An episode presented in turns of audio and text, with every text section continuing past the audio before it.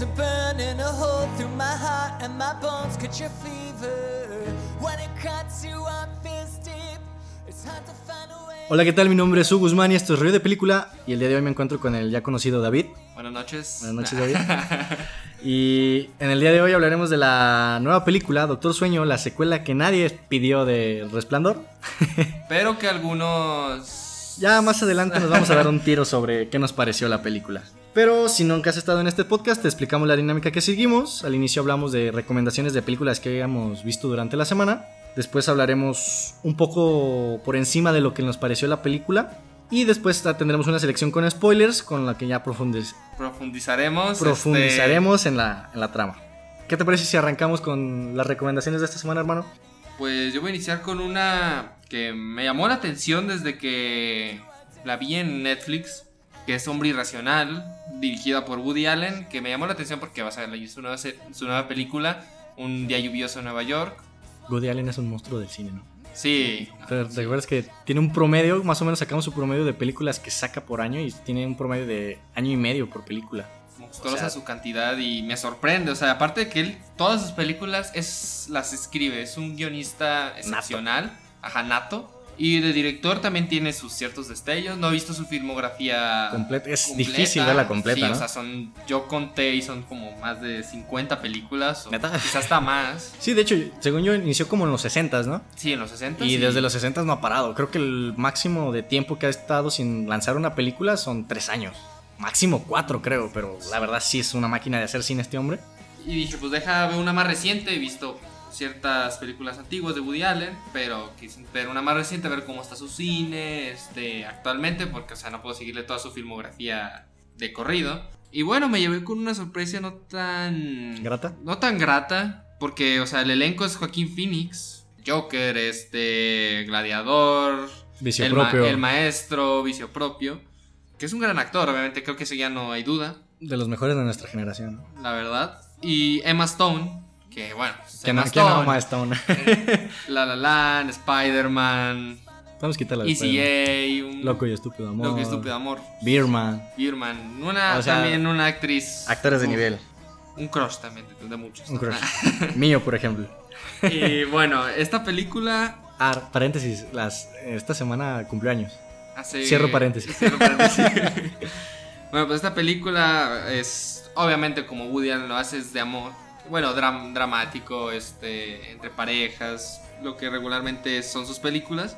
Y es un profesor de filosofía atormentado y pues ya se cambia de lugar y pues ya van pasando cosas, ¿no? La historia de el maestro con la alumna, ¿no?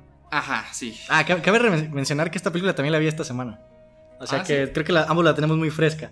Eh, sí, sí, sí. En lo personal no se me hace una mala película, no es mala eh, para mí. Pero tampoco lo más sobresaliente. Ajá, tampoco es lo más sobresaliente de Woody, de Woody Allen y esperando más que son grandes actores, yo dije, ah, pues va a ser una buena película, me va a sorprender o va a haber actuaciones muy destacables. Y bueno, Joaquín Phoenix y Emma Stone siempre lo hacen bien, pero pues realmente el guion no les da como para que se...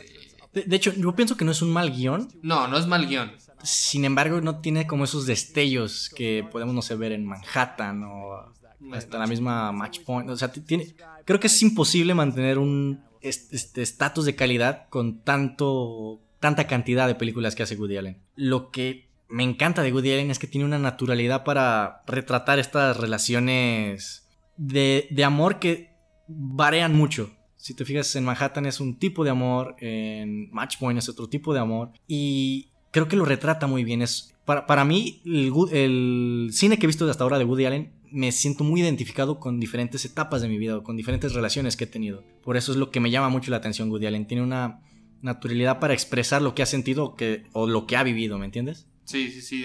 De hecho, es como no esa típica relación perfecta, y es lo que me gusta. Sí, que no es como que, ah, no, se la pasan bien y No, todo. o sea, no está idealizada. Ajá. Ajá. Eso es algo que siempre hace Woody Allen. Bueno, no siempre no he visto su filmografía, pero es lo que en- en los ejemplos que hemos tenido, yo pienso que sí tiene esa facilidad para poder retratar estos sentimientos que ha vivido. Y bueno, a final de cuentas, esta película es. mm, llega a ser confusa. Bueno, no es confusa, pero me llega a ser algo no tan interesante por el hecho que usa términos filosóficos que la verdad no. Bueno, están como de. No tan principalmente, pero no me, no sé, no me hacen conectar tanto por lo mismo de que son muy filosóficos, de sí, pues no puedes concentrarte del todo. No es lo más importante, pero yo lo veo como un punto negativo, porque hay conversaciones de eso y todo, o sea, no digo que sea algo imposible de entender o algo así, pero la verdad no, no me llama la atención, es como... De, mi parte es lo que más me gustó tal vez de la película. En serio, a mí la verdad no... a, mí me interesa mucho la filosofía, estos problemas entre la ética y la moral. Ah, no, eso, eso es lo... Eso, me hace muy interesante. Pero de hecho, me refiero... más, más adelante vamos a hablar sobre algo así. Me refiero más como el como que empiezan a citar autores o así. Eso es como que me da, digo, ok, puede estar interesante, pero para mí no. Se me hizo como algo de relleno de la trama y la verdad, no, o sea, como dices, ética, moral, eso, la verdad, este. que es como el punto principal de la película. Está interesante, la verdad, pero ya más como detalles filosóficos. Yo, ahí sí difiero. Para mí, este tipo de películas es como una oportunidad, una ventana a poderte adentrar en este tipo de pues de conocimiento, de pensamientos que se me hacen bastante interesantes, que te ponen a analizar. Y me gustó mucho cómo se basa la trama. si bien no me parece la mejor película de Woody Allen y está en el top 10 tal vez, pero también se me hace una película un tanto infravalorada por lo que yo llegué a ver de la crítica. Creo que lo que a mí no me late mucho de la película es que tal vez entre Emma y Stone y, y Joaquin Phoenix no hay tanta química. Eh, se, se siente una relación algo seca, ¿no te parece? Pues más o menos, o sea, no es como de esas que, pum, que encajan rápido, pero no, no, sí, no hay mucha química. por, ejemplo, Emma Stone y Ryan Gosling tienen una química que ah, traspasa la pantalla, ¿no? Sí, la verdad, este, pues esta película, pues se les recomiendo si quieren ver como, pues una historia, una historia dramática, no es que es pues, diferentona, no lo de siempre. Tiene un giro bastante extraño. Sí, sí, pues sí. se agradece, ¿no? Que no sea la típica fórmula de siempre. Igual no es el mejor giro de trama que hay.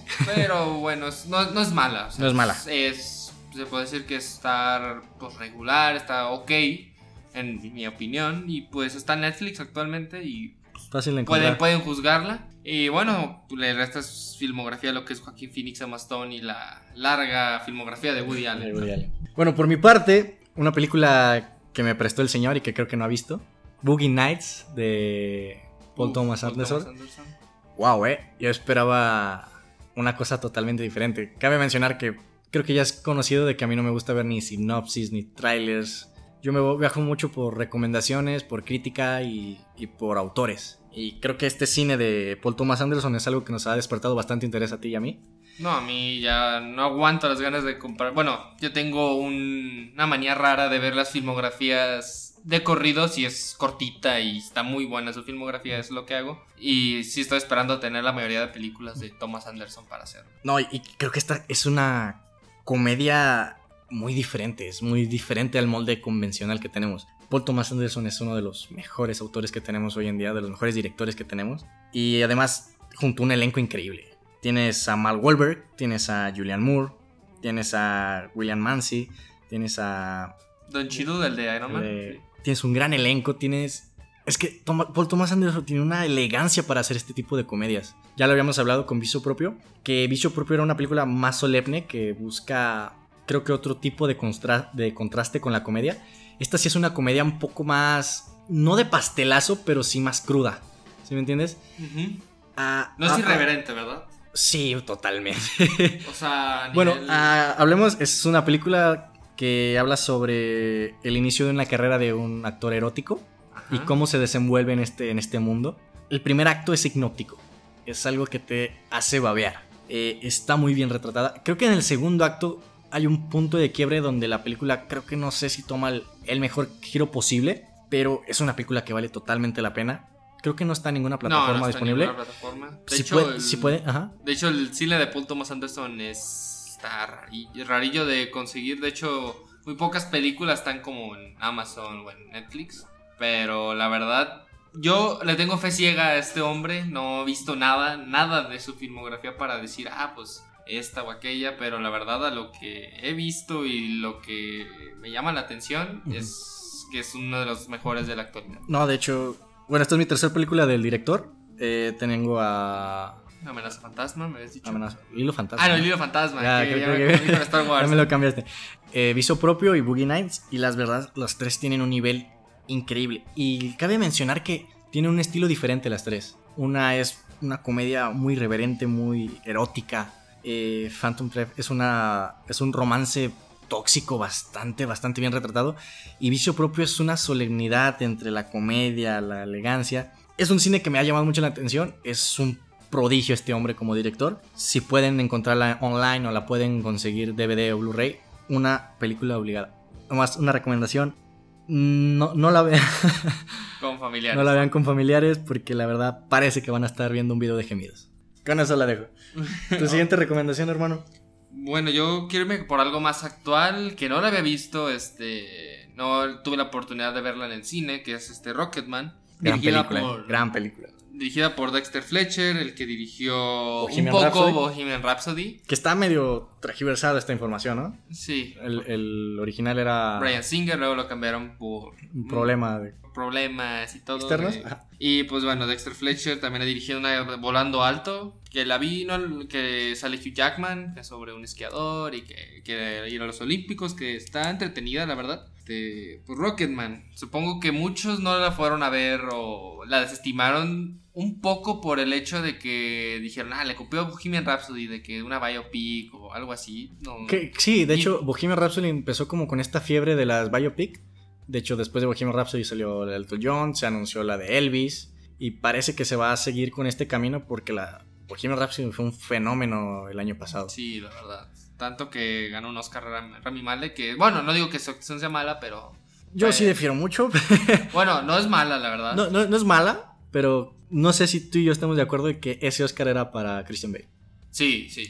Para, para mí, Sí. Christian Bale. se Por, lo por ejemplo, para, para mí, las dos son bi- biopic, pero Christian Bale para mí interpreta y para mí, este... Rami Malek. Rami lo- Malek imita. Para mí fue algo ro- robado, por decirlo de alguna forma.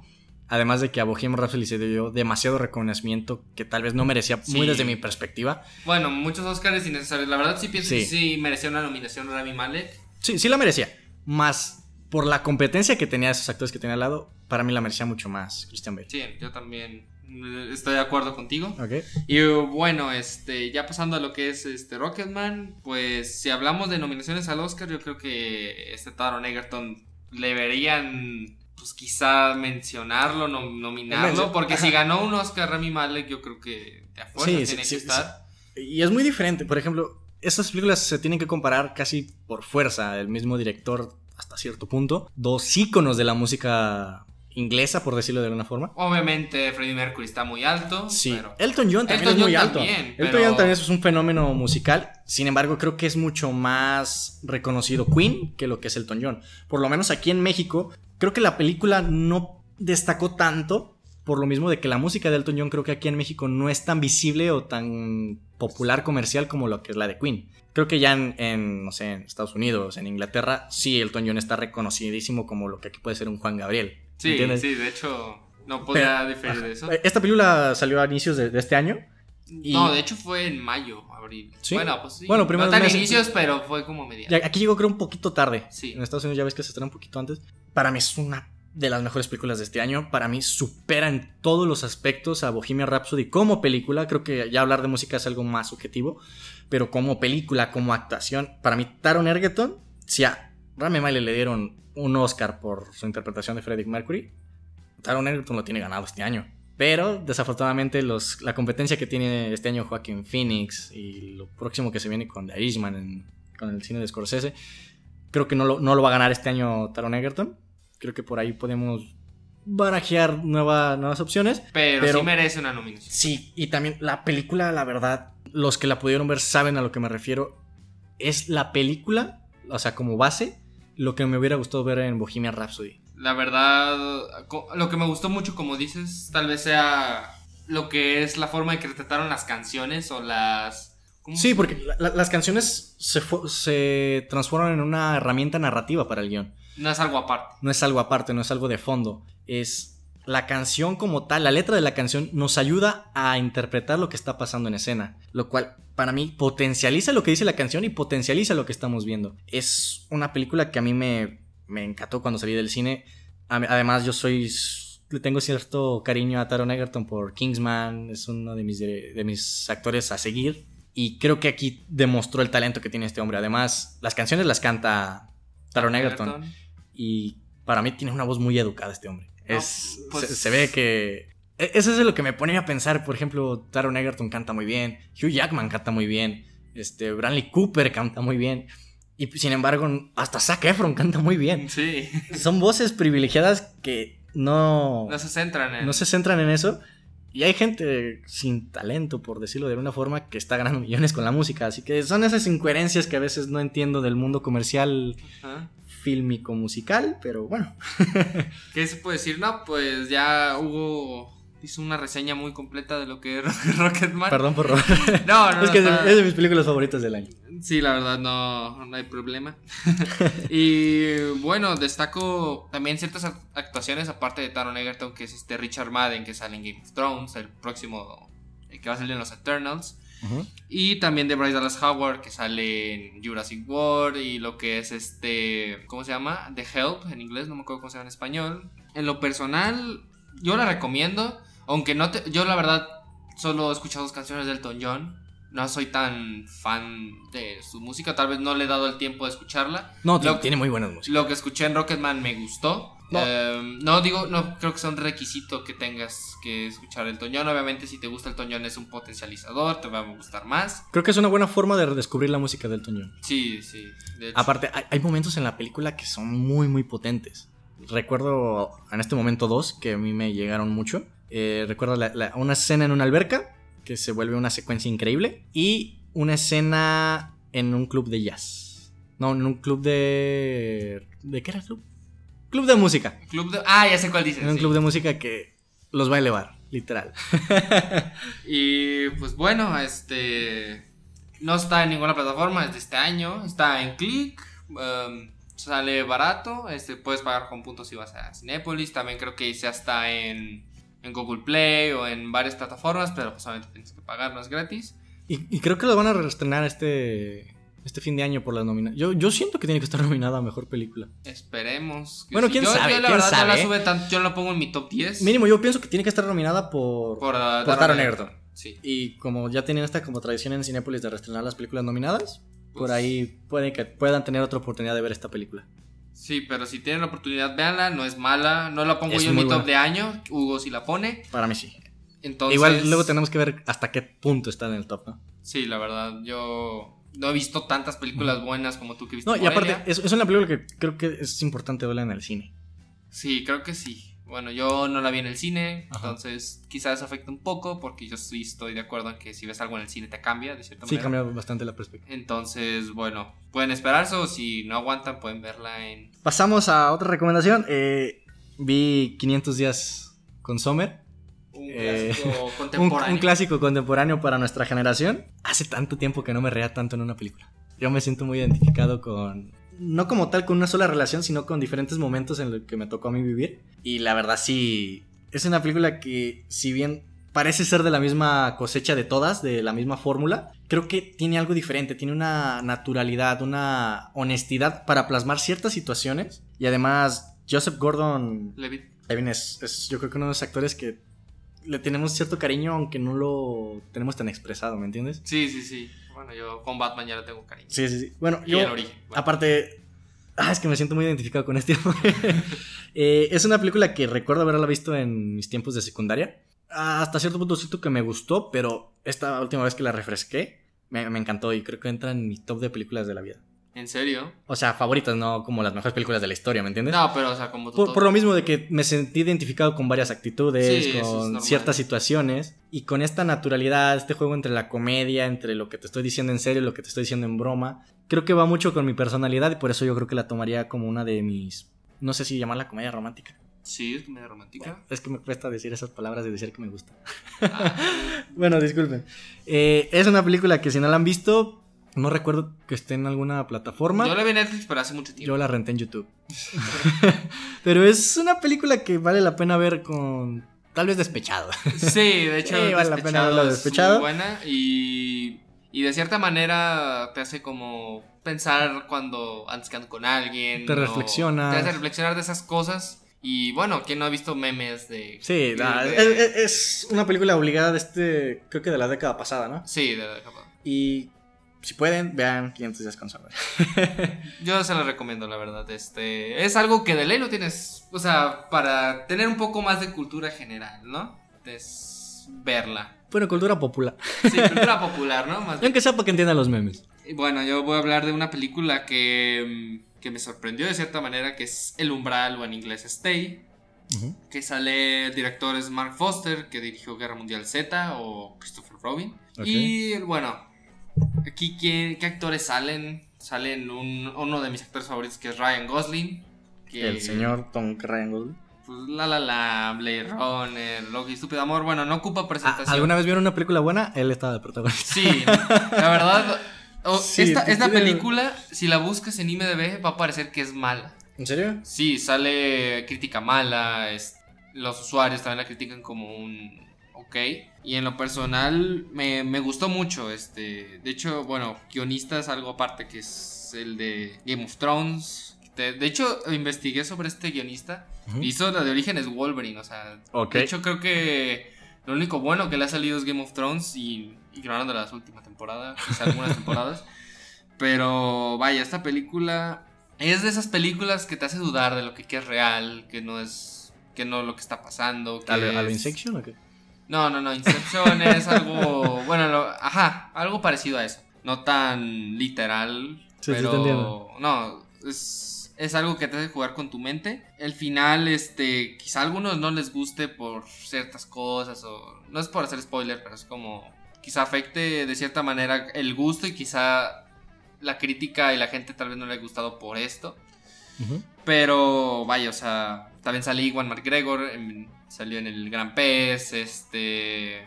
Bueno, la actualmente película. en Doctor Sueño, Más a tarde vamos a hablar. en Trainspotting también. Creo que es el papel con el que más se le reconocen.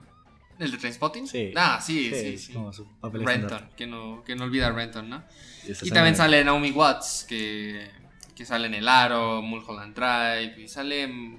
Está, es muy reconocida, la verdad. Bueno, en mi opinión, esta película no creo que sea para cualquiera. Este, la verdad, algo que destaco de gran manera esta película es su edición. La verdad, la edición que, que lleva esta película es algo que me sorprendió. Vaya, o sea...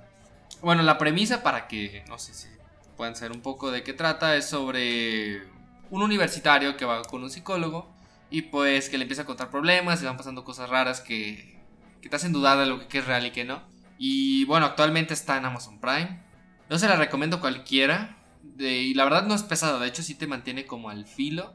Te digo, tal vez el final pueda sorprenderte, decepcionarte o no sé. Ya depende cómo Deja indiferente a cualquiera ese final. Pero me, me encanta, o sea, Ryan Gosling para mí no ha hecho, en la que he visto no ha hecho una película mala. Y aquí no lo, no, no lo hace No decepciona. no, no decepciona. No es algo wow, pero es algo diferente que la verdad pues podrías apreciar de cierta manera. Creo que desde este momento voy a empezar a hablar mucho con el corazón. Eh, mi siguiente recomendación, Baby Driver, de uno de mis directores consentidos, Edgar Wright. Wow, wow.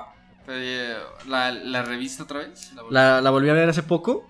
Baby Driver, bueno, poniendo en contexto, Edgar Wright hizo la trilogía del corneto, que es una de las mejores trilogías de comedias hechas en la historia.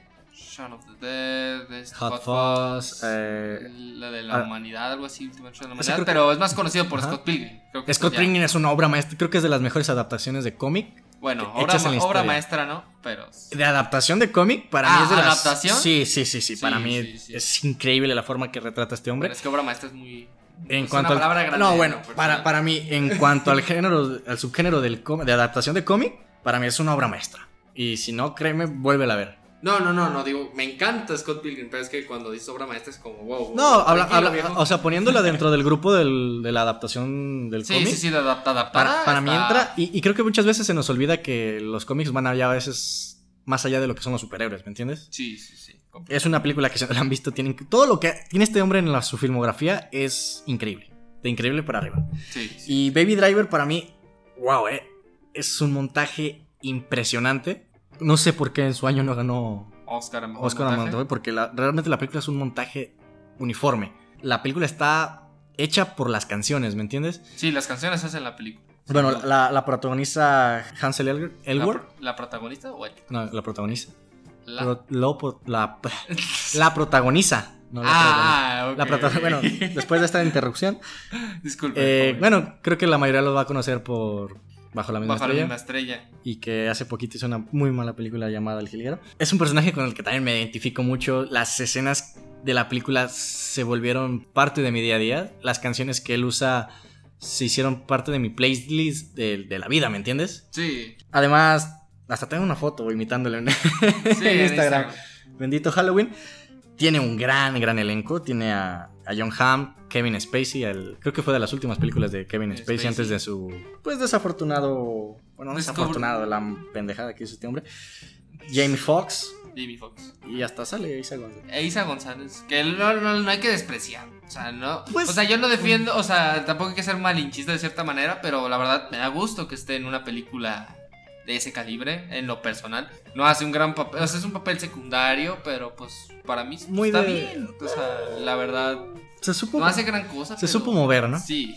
Se supo. Tiene, tiene ciertas influencias. Para mí hay mejores actrices mexicanas. Más adelante podemos hablar de eso, pero. ah, es una película que si les encantan los soundtracks, esta es su película. Sí, sin duda. Sí. Y de hecho va a ver- van a ver una de las mejores escenas de persecución de carros. Un inicio impres- impresionante que Increíble. ya te mantiene al filo del asiento. El inicio es un videoclip. Sí. Tal sí. cual. Y de hecho, la película nació así como un videoclip. No sé si sabías. Sí, que de hecho Edgar Wright estaba manejando y puso esa canción Ajá. y se imaginó todo una. Un asalto. No, es, es una película increíble. Ah, una vez escuché que es como fusionar Drive con Guardians of the Galaxy. Sí, creo que Es- una- buena referencia, queda ¿no? esa- De hecho, Hace mucha referencia a Drive. ajá, de hecho, Edgar Wright este, se puede decir que trabajó en conjunto con Eh, James Gunn. James Gunn. Se pusieron cierto, de acuerdo para que no fueran a salir las mismas canciones en el playlist. ¿En serio? O sea que ay, hay buenas referencias, hay buenas influencias, hay buenas colaboraciones, buena actuación. La, la historia como tal lineal creo que no es... Creo que lo, lo que destaca esta película en su guion es el ritmo que maneja Edgar Wright.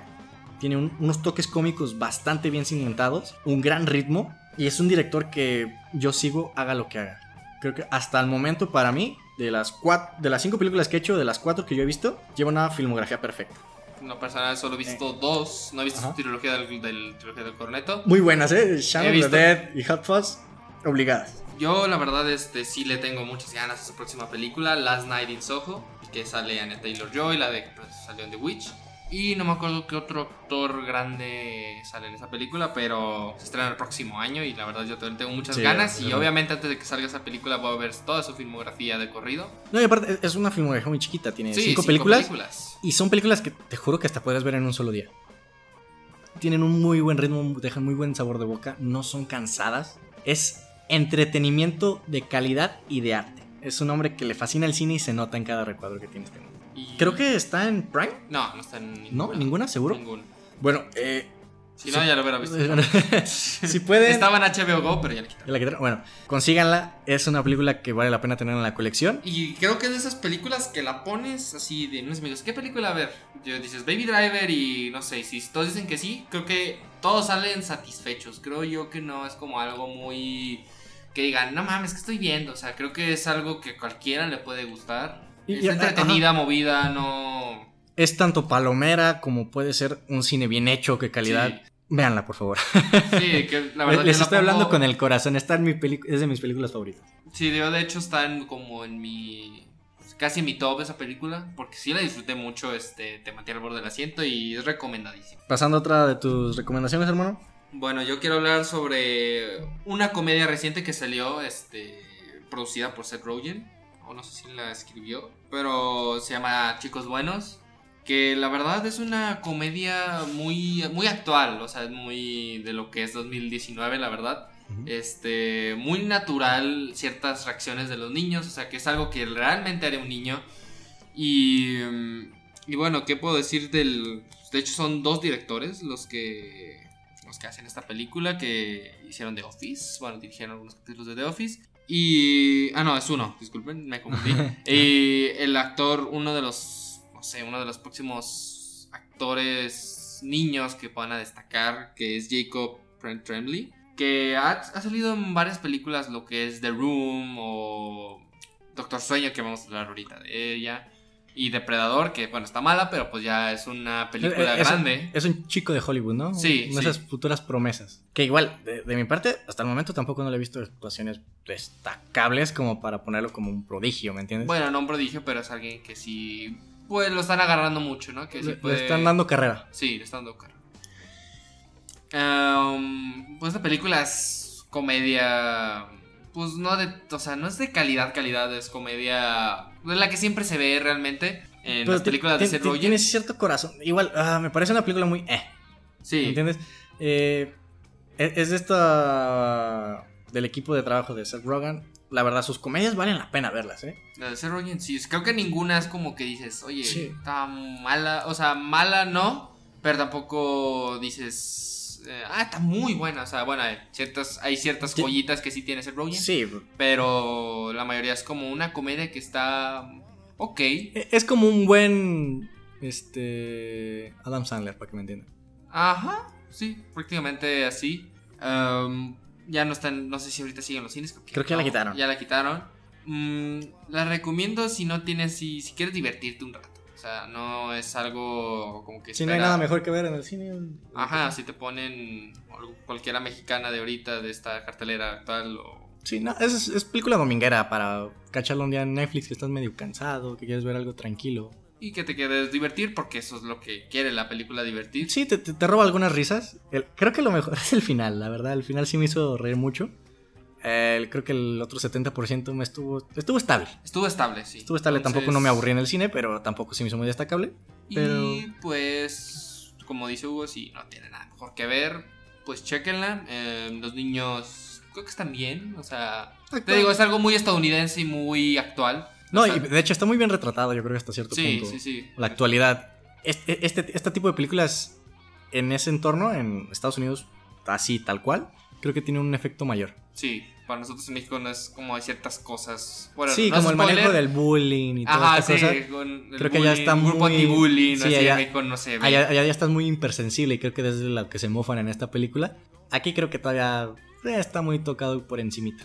Entonces, bueno, quedó. Bueno, ahora pasamos a otra que creo que también... Ah, no sé. Es que me gustó demasiado la película, pero no sé si meterla en el top. Eh, ambos la vimos, Life of My Life, de, De Casey Affleck. de Casey Affleck, Dirigida escrita, dirigida, protagonizada por Casey Affleck. Creo que es una película que va, va a salir sin pena, bueno, más con más pena que gloria. Creo que es una película que va a pasar muy desapercibida este año, pero vale muchísimo la pena. Creo que este es mi tipo de cine que me gusta. Está Casey Affleck, es una película minimalista, es una película muy personal, que de hecho después investigamos un poco lo que es su vida como tal, su vida personal, y lo que intuimos es tal cual, es una carta de amor a sus hijos. No sé qué impresión te dejó a ti, pero a mí A me mí, me, a mí me encantó. Este.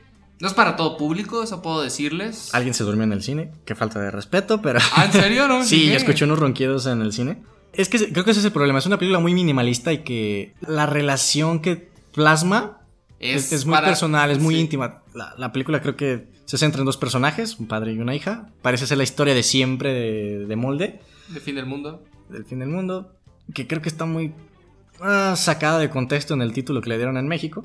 Es muy, muy linda la película. Sí, de hecho Es- yo la vi y dije, quiero ser un papá como Affleck. Lo mismo dije yo. Ah, además, que que es un gran mérito, ¿no? La, la escribió, la dirigió y la actuó. Y creo que en las tres se sacó un 10 este hombre. Por ejemplo, a mí el guion me encantó. Creo que cada cosa que te va narrando en el guion lo va a utilizar después. Y hace que la película sea muy redonda, que todo te cuadra al final. Ambos quisimos que hubiera un corte final en cierta escena para que fuera como un bucle perfecto. La, la escena del inicio con otra cierta Con escena otra escena. que hubiera sido un ensamble perfecto, aunque hubiera dejado ciertos cabos sueltos. Ciertos cabos sueltos. Después los cierra y los cierra muy bien. Y a mí el final me gustó más el final. El, Sí, eso. el que pasó. La verdad dije, wow.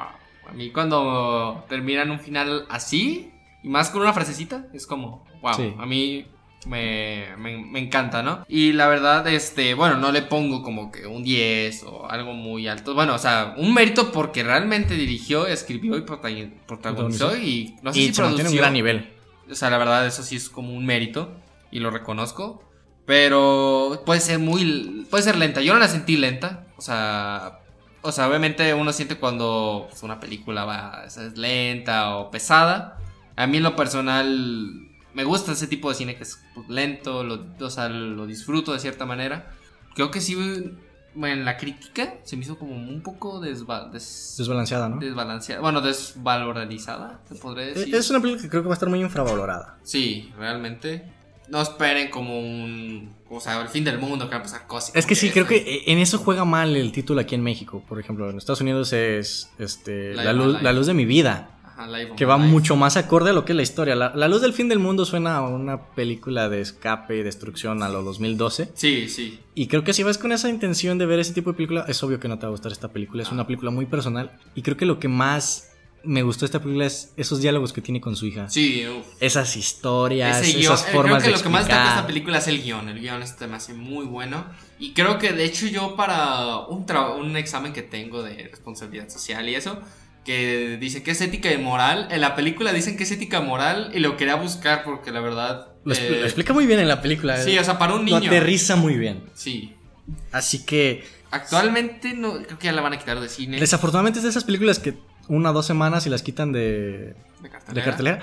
Y creo que este, este, por lo menos esa mercadotecnia que está en México de poner ciertos Títulos. títulos y de darle cierta forma de vender la película que no va acorde a la historia, creo que de un tiempo acá ya va a empezar a jugar más en contra porque según este tipo de mercado es porque quiere acaparar un público que tal vez no está interesado en este tipo de historias. Creo que por lo menos aquí en México se está empezando a ver un cambio en lo que estamos consumiendo en, en el cine. Creo que el, el mejor ejemplo es esta iniciativa que tiene Cinépolis de la distribución de nuevas películas de festivales, que va a iniciar con Parasite. Parasite. Gracias Netflix. Digo, gracias Cinépolis. Y ojalá que estos, por lo menos estos títulos y esta forma de vender las películas como algo chatarra, ¿tú me entiendes? Como algo que protagonizaría La Roca, se empiece a desaparecer poco a poco y que se den cuenta que por lo menos en Latinoamérica hay más un público que ya se está interesando por este tipo de historias. Así que si tienen la oportunidad y si, bueno, nos lograron escuchar en estos inicios de, del proyecto, vayan a verla. Es una película que creo que vale la pena verla en el cine. Sí, no es para todo público, digo. Sí, o sea, te digo, si vas a ir a verla a las 10 de la noche después de un día de trabajo muy cansado, creo que no es el tipo de película que... Y menos en una sala VIP. Pero sí es una película muy solemne, muy tranquila, muy... De sentir esa intimidad, ¿no? Sí, creo que eso lo retrata muy bien. Yo se lo recomiendo, es si quieren ver algo diferente, algo no tan Comercial, por decirlo. comercial, por así decirlo. Pero fíjate, creo que es una película muy familiar. Nomás que creemos que la película familiar es algo ah, digerible, pero digerible chatarra, ¿me entiendes? Algo Sí. de pastelazo. Creo que esta película, hasta cierto punto, ambas partes de una familia la pueden disfrutar dentro de lo que cabe, De lo que ciertos, cabe. ¿sí me entiendes? De ciertas, ciertas edades. Y es muy linda. Yo creo que ver esta Bueno. película con una hija ha de ser muy no, linda. pero es que la niña no va a entender todo eso. No, pero Creo o sea, que una, una hija no te digo que tenga 5 o 6 años, puede ser una hija de 12, 13 años. Pienso que es mejor que los papás la vean. O Creo sea, no sí. con un hijo porque el hijo se va a aburrir. Yo, el- o sea, Es que, yo creo, que- creo que depende también. No creo que todos los niños sean de, una cier- de un cierto Bueno. nicho, ¿me entiendes? Bueno, yo, es que los niños, yo la verdad sé que como un niño se comporta en sí, solo quieren ver. Creo que hay niños que subestimamos, para que me Sí, entiendas. quizás sí, pero niños para, es, para mí esa película creo que no es para Y creo que la película también habla de eso, de que a veces subestimamos a los jóvenes. Eso sí. Tal vez me estés tirando pedradas, Con, pero, con- con eso ya cierro mi opinión. pero la verdad, Con eso cierro mi opinión. bueno, ya pasando a otra película que también se me pasó, tenía muchas ganas de verla, pero por un viaje no pude verla. Pasó mucho tiempo y no la pude ver, desgraciadamente. Y es sobre nosotros, Os, Oz, De- la segunda película de Jordan de Peele, Jordan Peele. que también está para mí en el top del año. La verdad, yo es- sí también la considero. Sí. La considero. en Ok, mi pensé que aquí también me diferir un poco, pero. no, la verdad, sí. este. Vaya, o sea, esta película, actuaciones, la forma en la que está de- pues, dirigida en ciertas maneras, este, los simbolismos que usa Jordan Peele. Fíjate que, Jordan Peele maneja muy bien los simbolismos para un público comercial. Sí, ¿Me entiendes? Realmente no te lo, no te lo pone así como, como que de cierta manera muy, ¿cómo se podría decir? Muy, muy escondido, ¿no? Ajá. Muy, específico. Ajá. O sea, te lo, te lo explica de cierta forma. Y creo que eh, de lo que hablábamos de Edgar Wright, que tiene cierto balance entre crítica y público, creo que Jordan Peele también tiene este cierto balance. Porque, bueno, ahorita yo hablaré de una película que maneja otro tipo de simbolismos. Pero sigue, sí, sí, con esta hermosa película de Oz. De Oz, vaya, este, de hecho, eh, sale Lupita Nyong'o, que salió en Dos años de esclava, no, sí, Dos años de esclavo, que ganó un Oscar y, que es mexicana. Es mexicana, de hecho, es la, es el... Y, y fíjate que aquí en México es muy desconocida, ¿eh? Sí, yo de hecho les digo, ¿sabías que ha ganado mejor actriz este una mexicana? Dicen, ¿quién? ¿Es Salma Hayek o así? Y, Sí, sí, sí. y yo de que no, Lupita Nyong'o. ¿Y quién es esa? Yo, es esta que sale en de esclava. Y de hecho es afroamericana. Y dicen, ah, no, no, no la conocía.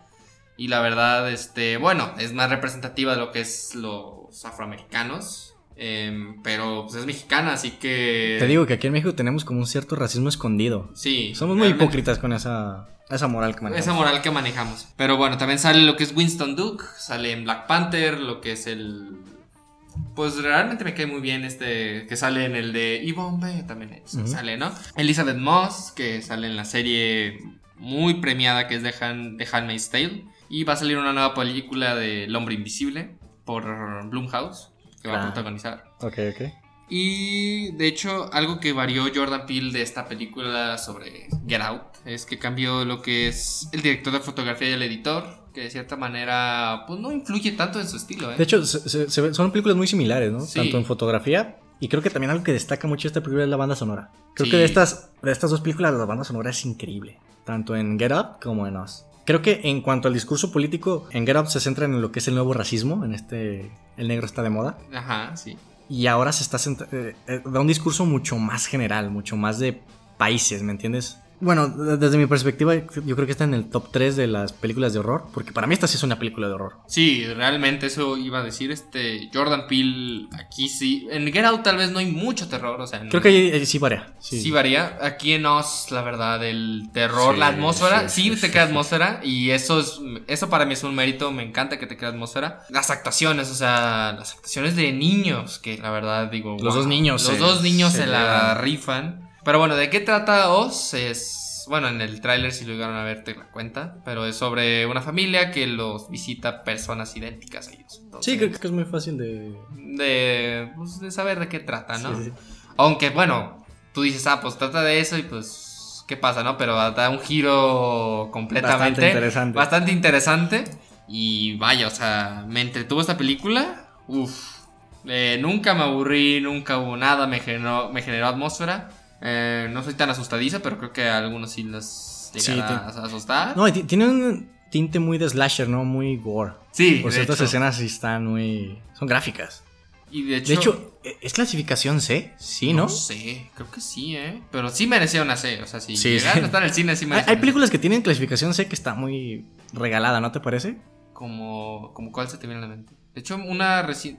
Eh, It no era C. Para, para que me entiendas, este... Good Boys es clasificación R en Estados Unidos. Aquí es B15, ¿verdad? Pero eh, hasta en el póster sale como clasificación R. Eh, sí, de hecho sí me acuerdo que decían eso en el tráiler y por aquí ejemplo Joker es 15 o... Ujú. Creo que aquí estamos un poco más Somos- no somos tan especiales. Ajá, por ejemplo, de las que yo recuerdo que nos habían pedido credencial, pues se puede decir que es John Wick, Wick. John Wick. 3, este Midsommar nos pidieron Midsommar también. Y creo que Rambo también alcanzó la La C. La C. Esa no la vimos, pero... mucho chatarra. Bueno, no hay que juzgarla si no la hemos visto, pero... Yo vi Rambo 1 y con eso me basta. Bueno, si es la mejorcita, entonces yo Sí, creo sí, que sí. tienes tu punto. Pero bueno, esta película, quizá lo que es el guion, bueno, lo que es, es la lógica del guion, este, como ciertos argumentos que se pueden decir, oye, pero ¿cómo chingados hicieron esto o esta cosa? Ahí, ahí sí tiene sus errores. Este, en lo personal yo los ignoré. O sea, no es algo que se ignora, pero es algo que si de cierta manera lo haces un poquito al lado, la disfrutas más. O sea, Sí, no vas a poner de excusa como, ah, este, por esto ya es mala la película. Creo que es quitarle mérito a todo lo que hizo esta película. Y bueno, ¿qué vas a decir? No, y aparte es una película que va más allá de lo que es la historia que te está narrando, ¿no? Es más dar un mensaje. Sí, de hecho, lo que veníamos hablando en el camino es que es una película de 60% contemplativa y un 40% literal, la historia tal cual. Lo que me pareció algo raro es que hubo una encuesta sobre las peores películas de, del año y yo salió como una de las peores. Yo creo que es por lo mismo de lo que es el guion, ¿no? De No, que no, puede- a- me refiero a que mucha gente, no sé, tienen cierta forma de ver el horror. Que por, Ey, por sí. ejemplo, Sí, lo que tal vez a nosotros, como Vina, nos parece algo increíble en cuanto al horror. Lo mismo de A Witch, lo mismo de Midsommar. Eh, creo que al público en general no les gusta también. Creo que esta cierta fórmula del, del jumpscare también se ha arraigado de cierta forma en el público comercial y que cuando te dicen película de horror esperan esa, esa fórmula predeterminada y cuando les presentas algo nuevo, algo innovador, algo que te quiere decir algo más, se cierran mucho. Sí, eso me pasó con Hereditary, que se la puse a mis primos. Y todo, y no les gustó, se quedaron. A mí tampoco, ¿verdad? Pero- Bueno, pero no sé por qué no te gustó. De hecho, no sé si deberías volver a verla, la verdad. Pero bueno, el punto es que para mí se me hizo algo innovador. Me encantó cuando la vi por primera vez y a mis primos fue como, ¿qué, qué- qué es esto? O sea, ¿dónde están los jumpscares, no? Así, ¿no? Pero bueno, aquí nos. No se la recomiendo a un público que dice, ah, ¿qué, qué, qué, qué pedo con esto? O sea, de que salgan, pues que hay escenas relativamente fuertes. Lo que es la trama para mí es interesante, o sea, sí. Sí, esto te- del, ¿cómo se dice? Doppelganger. Doppelganger, algo así. Es sobre tener a alguien, un clon. Sí, un clon. Es interesante, creo que dejando de lado ciertas cosas, lo que es la lógica de la trama, aunque no está tan mal realmente. Sí, es, es la metáfora lo que vale la pena. Sí, la, la metáfora. sustancia. Y aún así, aunque no te importa tanto la metáfora, es entretenida. O sea, la verdad es como a ver qué pasa, cómo le hace. Es divertido. Eso es divertido. Aparte, lo- los este descargas de comedia, las descargas cómicas, Sí, la hacen perfectas. están muy bien. Están muy bien, Están ¿no? muy bien balanceadas. Te Creo liberan que de la en- atención. en Get Up no entran tan bien como entran en esta película. Sí. Creo sí, que aquí sí está muy bien, muy bien balanceado. Entonces, ahorita no está en ninguna plataforma, está en Click. Creo que de aquí a fin de año se. Aparte de que la vuelven a reestrenar en el cine, creo que sale en plataforma. Esperemos que sí. De hecho, ¿no, te, no sé si te HBO, has ¿no? fijado que ya las plataformas creo que empiezan a lanzar las películas más rápido? Sí, de hecho. Creo que a veces pasan 3, 4 meses y ya, pum, ya está en plataforma. Películas mexicanas, creo que pasan 2, 3 semanas de, de que salieron de cartelera y ya están en, Bueno, no tan pronto como no, un te lo juro. No, te lo juro. En, en no Prime Frida, ¿no? hay peli... No, Bueno, o sea, ese salió muy rápido a. no, me refiero... películas un poquito más chicas de, de cine mexicano, que muchas veces son las que valen la pena. Como te digo, duran una, dos, tres semanas en cartelera. Salen muy rápido. En, por, lo que, por lo que yo he visto en Prime, Prime le está dando un, un foco bastante interesante a lo que es el cine mexicano. Sí, realmente. independiente y creo que es algo de aplaudir. Una de las mejores películas del año. Entra en. La considero que entra en mi top hasta ahorita. Y la verdad no, no decepciona. Jordan Peele también es uno de los directores que eh, es necesario verles sus próximos proyectos. La verdad la, la recomiendo. Si entra en mi top, yo creo que sí es algo. En lo personal, la recomiendo que vean. Bueno, ahora pasamos al, creo que el what the fuck del mes. La película se llama Sangre Santa. O Santa Uh, Santa. ay, sí. Eh, Acabamos de verla.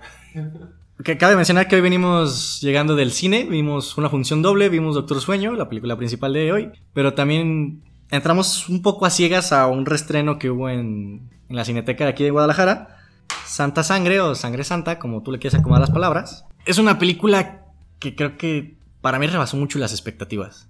Eh, es una película que maneja simbolismos a más no poder y creo que es una película muy excéntrica, ¿no te parece? La verdad sí, eh, para lo que es el cine mexicano me sorprendió que fuera, como dices, muy excéntrica, muy eh, rara de lo que realmente es el cine mexicano que nos han plantado. Aunque bueno, esta es, Es que hace 30 años. es, es una película rara porque si bien creo que es de los 80s, al parecer es una película mexicana pero con ciertas libertades porque creo que ningún actor es mexicano y creo que lo más raro es que sea una película mexicana y que no se hable en español, que esté en inglés. Sí, de que estés en México y hablan inglés como...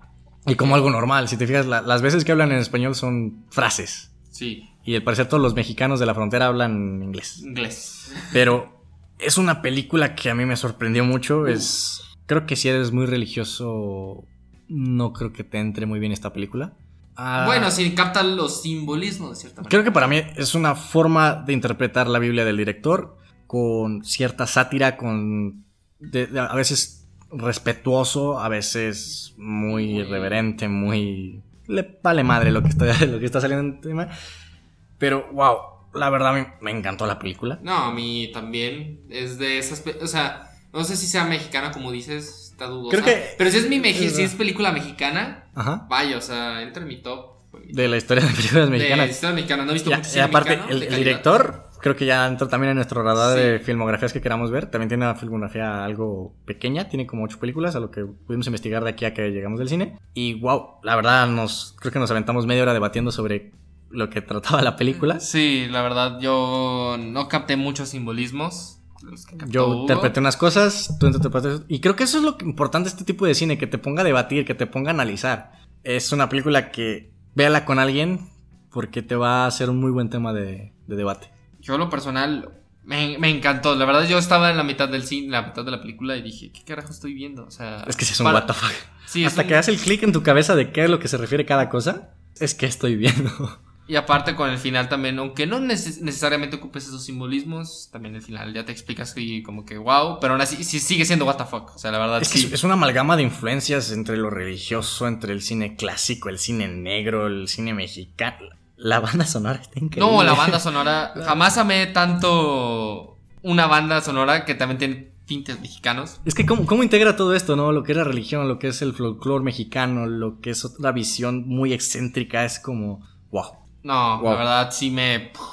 De hecho, es de esas películas que dije, qué, qué, qué, qué bonito, ¿no? El final me encantó. A mí, si me pones un gran final, es como, wow, wow. La, la sobre, la aumento mucho más de su nivel y esta película lo cumple. Ahorita está en cines, la verdad. Yo se la recomiendo así. Bueno, no De es para todo público. Hasta Primero- Cinépolis creo que la restrenó, ¿no? Sí, Cinépolis también la estrenó. Pero No es para todo no es todo para todo público. De hecho, me sorprendió que mucha gente, de hecho, mucha gente fue a verla. O sea, para lo que realmente es. Digo, nosotros no estuvimos. creo que parecía otra cosa, ¿no? Sí. Por lo menos desde mi perspectiva muy cegada. Yo iba a ver una película de horror mexicano y me dieron otra cosa completamente diferente y gracias porque creo que es muy bonito la experiencia de ver este tipo de películas sorpresa en una sala de cine. Sí, realmente, este. Qué bueno que la reestrenaron. Ya entiendo el por qué la reestrenaron pues, 30 años después. Creo que es complicada esta película. No sé si se ha estrenado en México. ¿eh? Esta película, tal vez en los 80 no creo que haya pegado muy bien. Mm, Yo creo que tampoco. Teníamos bien. un- Quizás si le preguntas, pues, oye, Santa Sangre, tal vez lo vi, que tal vez no, no sé. Pero realmente es. Es una joya, realmente. Este es una joya que deberían ver si quieren ver algo diferente. Muy, algo- muy diferente. Algo raro, realmente sí es una película. Yo rara vez digo, oye, ¿qué carajo estoy viendo? Sí, hay que ir con esta la mente muy abierta. Porque ah, por momentos quiere sacar risas, por momentos quiere dar otro sentido y es muy confuso en ciertas partes de la película. Pero wow.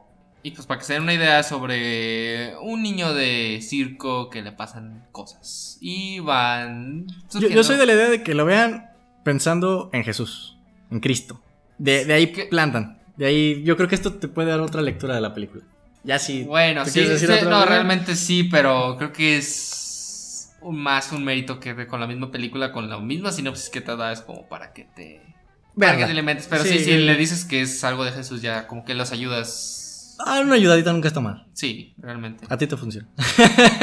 Un poco, un poco. Pero bueno, este. Ahora pasando a una reciente que acaba de salir, que está en cartelera ahorita, que es Estafadores de Wall Street. eh, dirigida por Loren Scafaria, una directora que, apenas está saliendo. Dirigió algunos de New Girl, lleva creo que dos películas.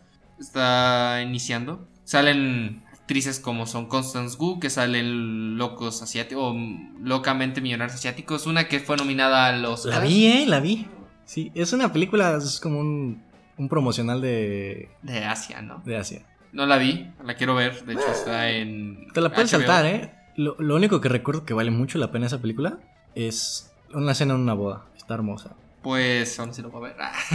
No, fue, nominada, digo. fue nominada a Se- mejor se- película se- extranjera, creo, o no. No. O fue No, muy, fue muy- no, fue muy sí. comercial. Sí, ¿no? fue, fue, fue un boom aquí en México. Yo la fui a ver al cine. Te digo, es, es una película de, de romance muy comercial. Excesivamente comercial por momentos. Te, te vende la idea de ir a, Asia. a Asia. Te lo hace como un promocional de chapas aquí en México. Y te digo, lo único que recuerdo sea rescatable. ni- creo que ni la, la relación también se siente algo idealizada para la mujer, ¿me entiendes? Ese tipo. Ya me la estás 50 bajando son- un poco mis No, sí, creo que deberías. Yo también iba con expectativas muy diferentes y la verdad sí me decepcionó.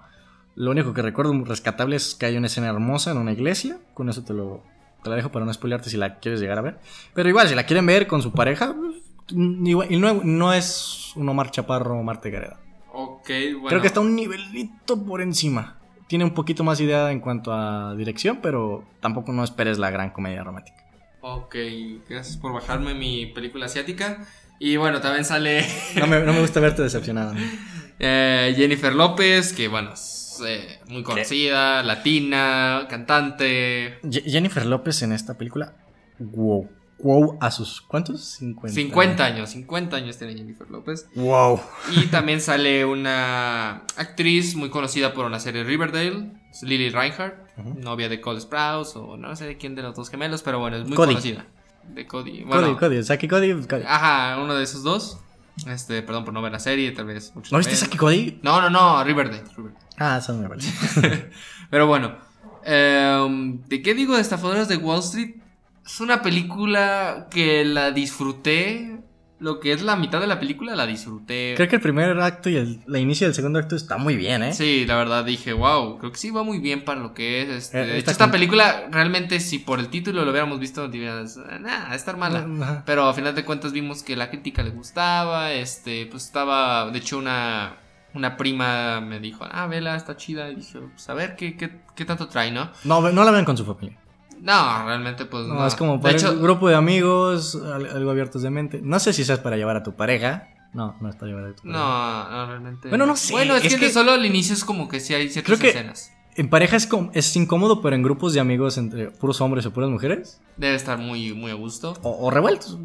Y pues bueno, trata de strippers estafando, ¿no? Eso así la describiría realmente.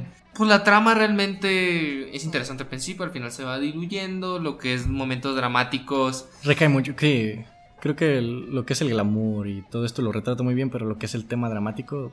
Realmente a mí no me llegó a interesar, tal vez a unos sí les interesaba qué iba a pasar, qué tal. esto, No, y se, y siente muy antinatural, ¿no? Sí. Muy artificial. Y lo que es los- la comedia, esa sí la manejan muy bien. Este, eso sí está muy a gusto, muy ameno, muy entretenido. Y creo que si hubieran llegado a ese ritmo de hacerlo muy de comedia, no tanto dramático, hubiera quedado muy bien. Y de hecho, no, eh, cuando la estaba viendo, no me. No pude aguantar las ganas de compararla con El Lobo de Wall Street. De hecho, ahí te va. Para mí es una buena comedia comercial.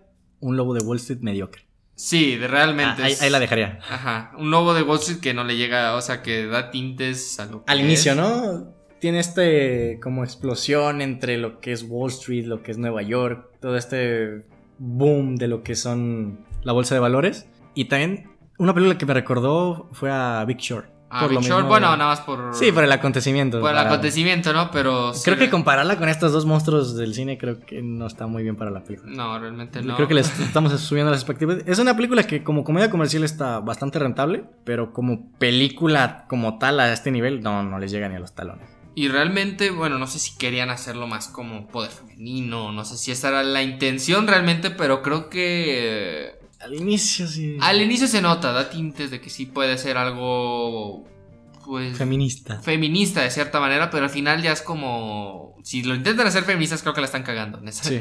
Esas es que creo que lo que le, le jugaba muy bien era que quería ser una película divertida.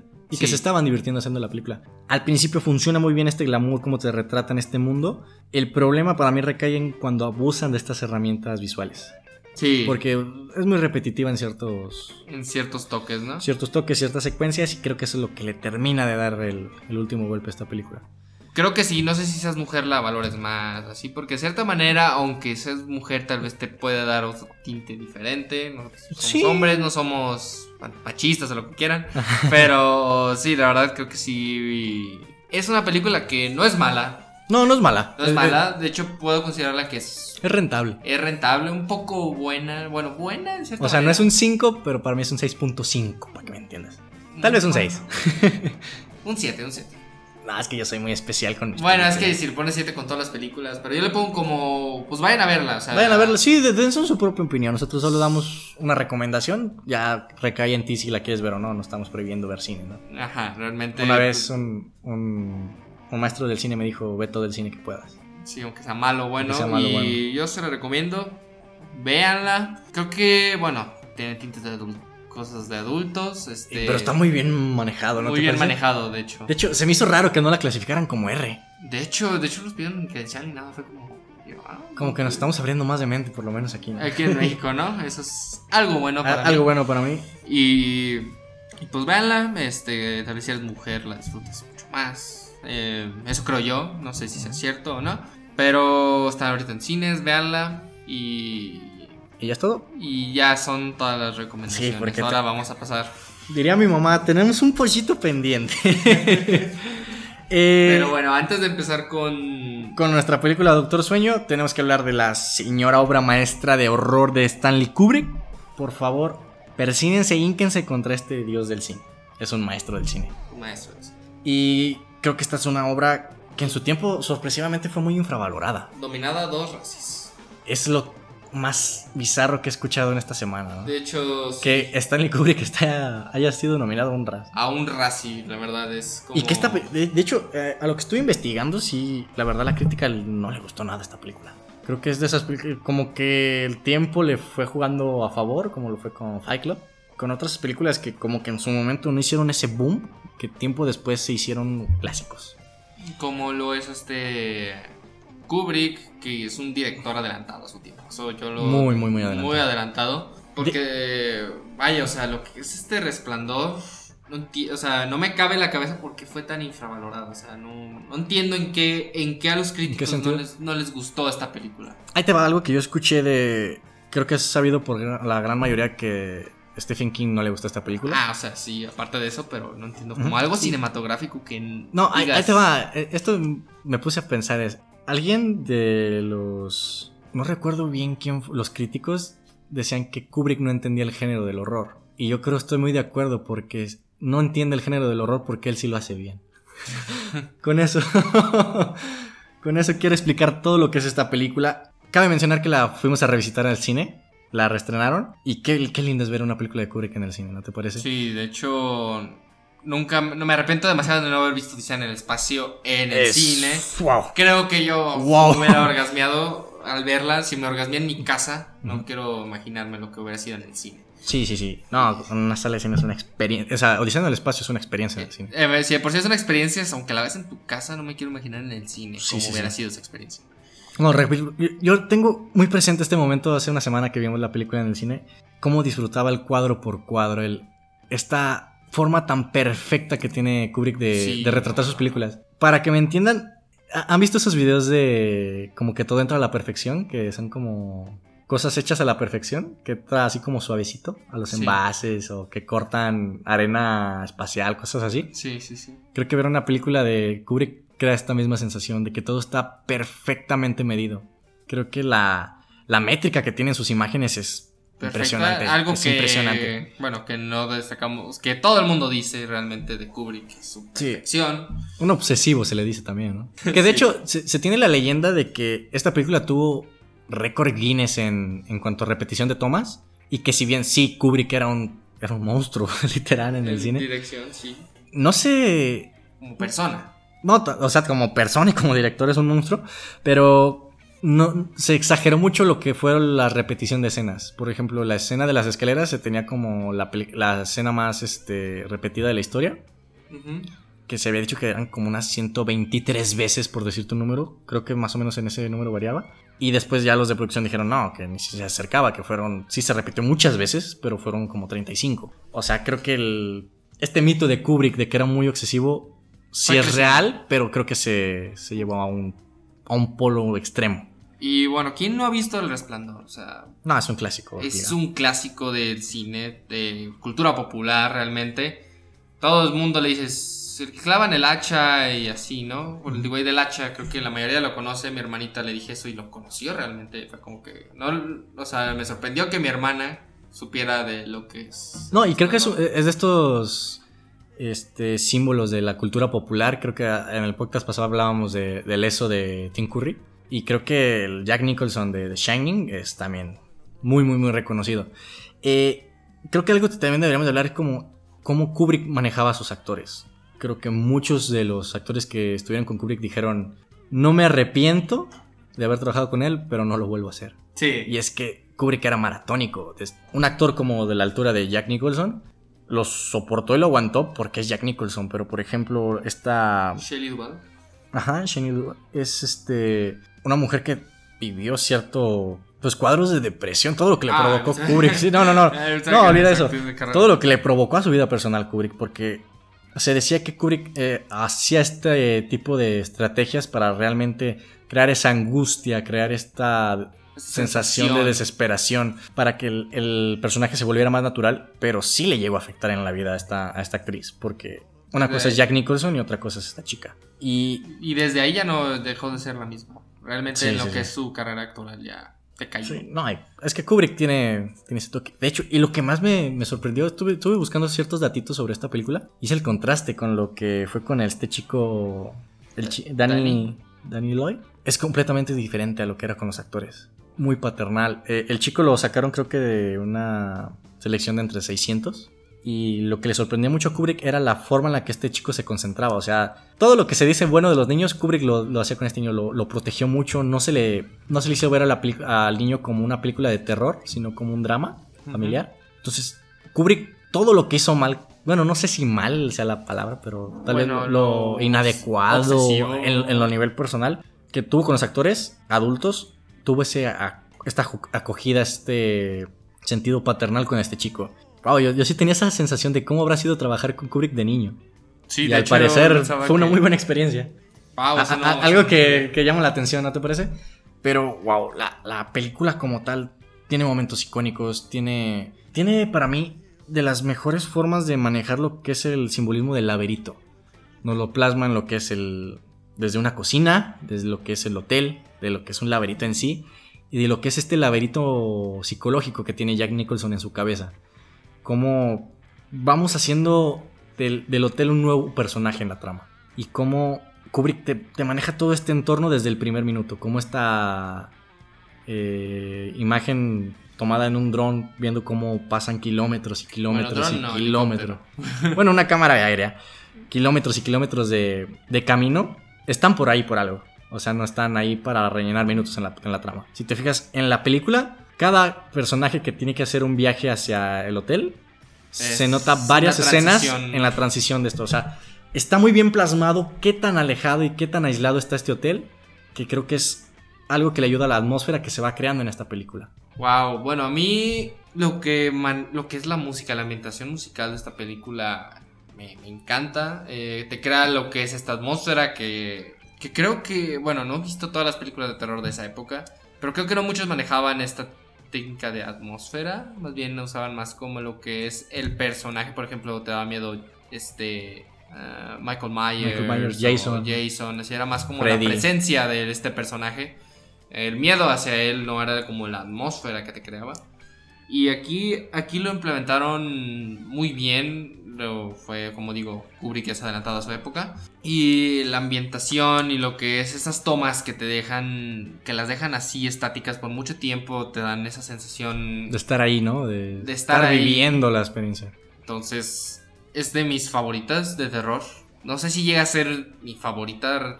Este. Es que es Kubrick, te digo, Es Kubrick, Kubrick, manejando un, un- un género que para mí no es tan querido, pero con una forma de, maes- de maestro, me, me hace me hace volar la Y cabeza. aparte sale Jack Nicholson, que es de mis actores favoritos. No, y, y de sus papeles más icónicos, ¿no? Sí, realmente, guay, a mí me encanta Jack Nicholson. Stanley Kubrick, he visto sus, se puede decir sus tres obras maestras. eh, Como las más conocidas, las ¿no? más conocidas, ¿no? Maestras tal vez sean, no sé, Barry No, o sea, de que son obras maestras del cine, sí, lo son, lo son. Sí, entonces Sí, sí, he visto las más icónicas y siempre me he quedado ganas con ver más. Obviamente le voy a dar su tiempo para ver todas y, y la, la verdad se la recomiendo a cualquiera que quiera ver un terror icónico, Y- por así decirlo. Pero obviamente esto sí está pesado, sí es pesado el resplandor. Es complicada, ¿no? Es complicada. Alguna vez escuché que Stephen King dijo que era una película fría. Creo que Real- Sí, sí, es fría, muy sí es fría, ¿no? fría. Pero creo que en el buen sentido, ¿no? Desde la atmósfera, desde la forma de relacionarse, creo que está muy bien retratada en cuanto al personaje de... A lo que quería mostrar sí. Eh, Kubrick, porque Sí, sí, sí. en el- lo que es el resplandor del libro. Creo que es muy diferente, ¿no? A lo que... Sí, de hecho, Jack, y lo que es Jack Torrance es un padre muy cálido con una muy buena relación con lo que es su hijo Danny. Y cambia todo. o sea, cambia todo. acá se... Ahí Kubrick la todo su. Pues lo que quería pues, dar. Que eso me, me gusta, que no sea lo mismo. Así, lo mismo que te quieren O mostrar sea, un se libro. me hace que no es una buena adaptación, pero es una hermosa película. Sí, mientras sea eso, para mí es un. Vale la pena. Vale la pena. ¿Te parece si hacemos un ejercicio entre... Dime una escena icónica que recuerdes y yo te suelto una y así nos vamos hasta que se nos acabe. Pues primeramente mi escena favorita es cuando va subiendo las escaleras y se ven los el güey con traje de conejo, con el... Creo que ese es el- un what the fuck de la película, ¿no? Como sí, cuando a mí, a mí esa a entender- escena es mi escena favorita, no, no porque lo que está haciendo el Don, sino por lo que representa esa escena, a mí me pone la piel chinita cuando la vi en el cine. cómo, cómo y- se va transformando, ¿no? Sí, Y bueno, la escena de las niñas, que creo que es una de las más representativas de la película. que todo el mundo conoce, o sea, Él la mayoría. como juega con nosotras por siempre y para siempre. Se me quedaron esas palabras muy grabadas. Eh, la escena del elevador, que es... Que también al parecer estuvo muy- muchas veces grabadas porque Kubrick quería un color exacto y una forma de caer especial de esa sangre. Y sí, es una escena increíble. También lo que es la escena de cuando va Jack Nicholson a la bañera en la habitación 237. Es una gran escena. Es una gran escena, a mí me perturbó cuando la vi de la primera vez. Dije, ay, güey. Pero también mi hermano me, me- se sorprendió de cierta manera porque no ha visto El Resplandor. Y dijo, Sí, what the fuck. No, la, la escena de los, la- del laberinto, cuando están eh, el niño y la madre en el laberinto caminando y Jack Nicholson está viendo la maqueta. Sí, eh, sí. Hace un juego de, de visual muy, muy, muy interesante. También lo que es la escena cuando, pues, el negrito, pues, tú sabes, ¿no? Llegó ya Nicholson con el hacha. Esa escena, ¿Qué- me encantó qué- cómo la gente reaccionó en el cine, la verdad. Sí, sí es, que te explota lo que es la crudeza, porque hasta cierto punto nos, nos lo habían barajeado muy frío, muy lento, y esa explosión de violencia es un impacto psicológico, que creo que es lo que no maneja mucho el cine de horror comercial hoy en día. Creo que te quieren impactar desde el primer minuto, y creo que calidad obviamente supera cantidad. Sí, ¿qué otra escena? El- la primera conversación del The Shining, entre el niño y... Entre el niño también. No, a mí la escena del bartender. Oh, es una gran Eh. escena. No, no, no. De- la verdad, What? si seguimos hablando de escenas icónicas del resplandor, es. Eh, Eso es a lo que me refiero. Eh, la, la escena del laberinto al final. Escena del laberinto también lo Y- que. Bueno, la más conocida del mundo. La de- Here's Johnny. Here's Johnny, obviamente teníamos que hablar de eso. Lo que quiero hacer entender con este Ejercicio. ejercicio es el nivel y cuántas escenas icónicas tiene una sola película. Porque creo que la mayoría de las escenas las podemos soltar en Facebook, en Instagram. Creo que el 90% de las personas van a saber de qué película la estamos sacando. O sea, de lo representativo que fue esa... esa Sí. esa Tampoco película. hay que olvidar a Tony. No, a no, no. Tony, o sea, es como el niño también, no. O sea, esta película, joya, joya de terror, Joya del cine joya del cine, y un patrimonio del... patrimonio, ¿no? Kubrick deja patrimonio, realmente. Y bueno, después de hablar de esta hermosura de película, creo que aquí es donde vamos a empezar a diferir. Y creo, quiero dejar muy en claro mi postura ante esta película Doctor Sueño. Pero antes de que digas tu postura, hay que hablar de lo que, bueno, eh, por quién fue dirigida, quiénes salen en la película, ella sales. Va, va, va. opinión. Creo que preséntala tú, yo la remato. Eh, Bueno, lo que es Doctor Sueño fue dirigida por Mike Flanagan, que dirigió Juego de Gerald de Netflix y Hush sobre una otra película de terror. Además, este director se ha concentrado más en la edición, pero ya pasó a dirigir. Sale Iwan McGregor, que ya mencionamos, sale Big Fish, Trainspotting, Rebecca Ferguson, que sale en Misión Imposible. Y vaya, o sea, esta película se estrenó como secuela directa del Resplandor de Kubrick. Y bueno, eh, ahora sí ya puedes dar tu opinión. Bueno, quiero dejar muy en clara esta opinión porque para mí esta película es la mayor falta de respeto al cine este año. Para mí esta película no se tomó el debido respeto con muchas cosas del resplandor. Para mí es una eh, secuela innecesaria que nadie pidió. Una secuela que no me dio nada nuevo, que no me... No, no llega a estar ni a un 10% ni ni a un 5% de lo que es The Shining. Y que a ti te haya gustado me dejó aún más, más perplejo. Bueno, no digo que me haya encantado. Me Con haya- que te haya gustado, hermano. no sé cómo La- te gusta esa o sea, la verdad, eh, bueno, esta es una secuela de un libro. O sea, si no es una secuela sacada por los huevos, es de un libro. Es lo que más me sorprendió, no sabía que... Sí, Que, este, que cabe mencionar que también este Stephen King es como un proporcional a Woody Allen. Ha hecho demasiados libros y creo que es obvio que no todos sus libros son buenos. Y al parecer... pero es que y pa- para mí este es uno de sus libros. Es, no lo has leído. Es diferente totalmente. Es una opinión que hago así a ciegas, pero está justificada en lo que me presentaron porque al parecer esta película sí le gustó mucho a Stephen King. Y dije, wow, no te gustó The Shining, pero te gustó el Doctor Sueño. ¿Qué está pasando aquí? No, es que para gustos, Colores. la verdad. eh, Pero a quien le gusta el verde fosforescente tiene algo en la cabeza. Fue, a o sea, a mí, para lo que. Es que se toma, no se tiene que tomar realmente. Es que si comparas a un director que apenas anda como saliendo o haciendo Es cosas. que para que haces una secuela de The Shining. Sí, también entonces. estaba, es un riesgo muy grande. Hacerlo de una secuela, o sea, de Kubrick, o sea, eso es algo garrafal, o sea, creo que estás jugando al albergas, ¿no? Sí, es que ¿cómo reaccionaría la gente si hicieran un, un reboot, un remake de Odisea en el espacio? ¿Es necesario un remake de Odisea en el espacio? Pero hubo secuelas y las cuales estuvo mal. No, sí, sí me entiendes a, lo que voy. Son películas que creo que... Están han- mejor ah, así. ah, no, pero aparte han envejecido muy bien. Por ejemplo, si ves La Naranja Mecánica, es una película que lleva casi, no sé si más de 50 años. Casi 50. Casi 50 años. Y que la verdad no entiendo cómo salió hace 50 años. Es una película muy fuerte, muy irreverente, muy rebelde, que hasta fue censurada en su tiempo. Pero es increíble que hasta hoy en día genera un impacto a lo que hasta hoy en día se podría censurar esa película. Realmente. O sea, este hombre sí era un hombre adelantado a su tiempo y se nota con todo lo que ha llevado su cine. Ya hablamos de, de Shining, que fue O sea, infravalorada, que que, fue menospreciada por el, el público de ese tiempo. La Naranja Mecánica fue censurada y fue reestrenada creo que ¿En los 20 90? años, ajá, 20 años, 30 años después, no recuerdo bien. Es un hombre que es un genio del cine. Y que hayan hecho una película como esto, como algo... La verdad fue más comercial. Sí, Sí. La verdad, ah, creo que podemos iniciar con estas escenas recreadas con actores que no son los originales. Sí, eso, eso se me hizo una. Falta La de cagaron respeto en. Sí. enorme. Aparte de que para mí no, no se parecen en nada los actores. No, a mí cuando salió lo que es Jack Nicholson. dije, Es una, creo que La es verdad, la yo- peor falta de respeto Sí. en la historia del Yo cine. esperaba que fuera Jack Nicholson. Si fuera Jack Nicholson, no mames, me iba a orgasmear en el cine. Yo, yo pensé, yo tenía la suposición de que iban a restaurar escenas originales de la, Sí, o sea, no Tal vez hasta escenas eliminadas. Que esto creo que hubiera sido algo interesante de ver en esta película, escenas eliminadas de, de la película original. Porque obviamente diario hay escenas que quedan fuera del corte. No sé, hubieran restaurado, digitalizado estas, Esas escenas. esas escenas. Porque era completamente necesario por hacer, hacer la escena del triciclo. Por ejemplo, esa restaurada creo que queda bastante bien. Sí, o sea, de hecho es lo mismo.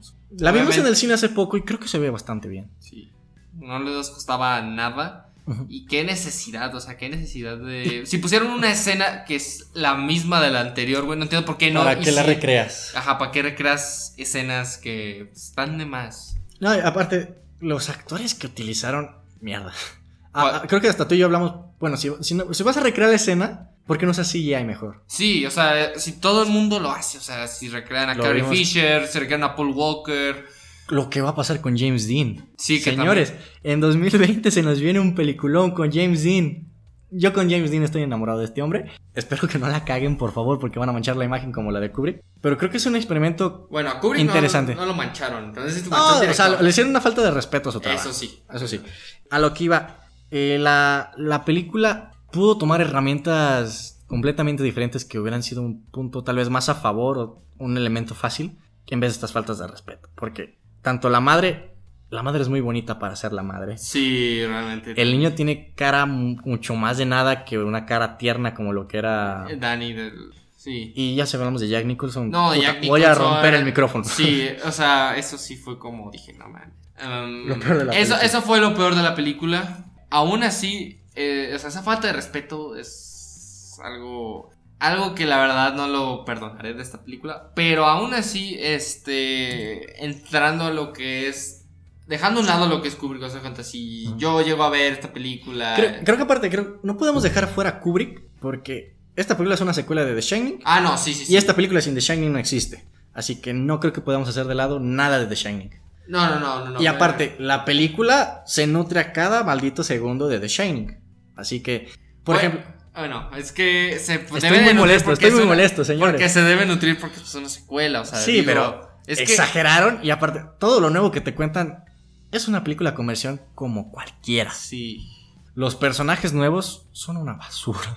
Una basura. Es que bueno, si es tú que- me rescatas un personaje de esta película, te voy a perder el respeto. ¿Qué personaje para ti vale la pena?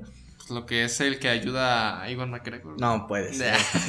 es broma, es broma. Es como e- este típico personaje que salen en las películas de garantía de Cinépolis, como bien familiares. Que- Ey, que es sí, el hombre sí, sí. comprensivo, que te Eh. perdona todo. muy antinatural. Mira, ¿Qué a mí, a ver, solo, solo te quiero decir el punto de por cuál me gustó esta película. ¿Por las referencias? Sí, de cierta manera. No, no, no, no, no, no, o sea, odié las recreaciones, odié esas cosas.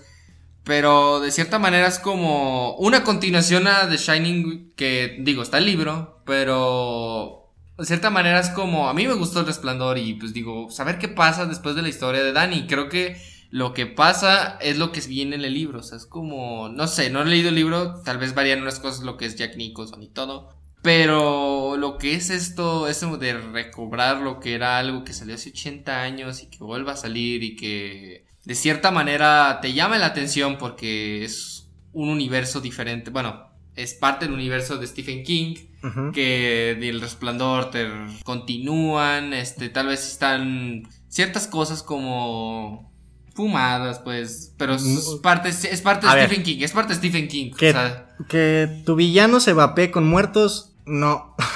no. No. Creo que, los, los- aparte de los villanos, creo que es también parte de lo peor de esta película. Toda esta secta de villanos vapeadores no le agregan nada de suspenso. Para mí están muy artificiales y son un villano que puedes ver en cualquier película de rock o cualquier película comercial. Sin problemas. Se, notaba. Creo que lo que le, le daba esta, este misticismo que tenía de Shining era sobre la personalidad de Jack Nicholson. Toda esta construcción de personaje, todos estos conflictos internos, toda esta historia que va más allá. Y acá tu contraparte es. ¿Qué? Nada. Alguien que puede hacer el de Shining y que llevan el de Shining a una forma mucho más visual que creo que le quita completamente el misticismo que le habían dado en, en The Shining, en la, en la original. Y que creo que al quitarle este misticismo, todo este misterio que conllevaba lo que era la brillantez, le quitas todo este sentido que le querían dar en la, por lo menos Kubrick en su primera película, bueno, en, en El Resplandor. en el resplandor, ¿no? Y acá, ah, te lo llevan a una forma muy, para mí muy mediocre, para mí muy antiestética. Yo no le rescato nada a esta película. Lo, lo único creo que más o menos decente es la actuación de Ivan McGregor. Pero, por ejemplo, la- las referencias.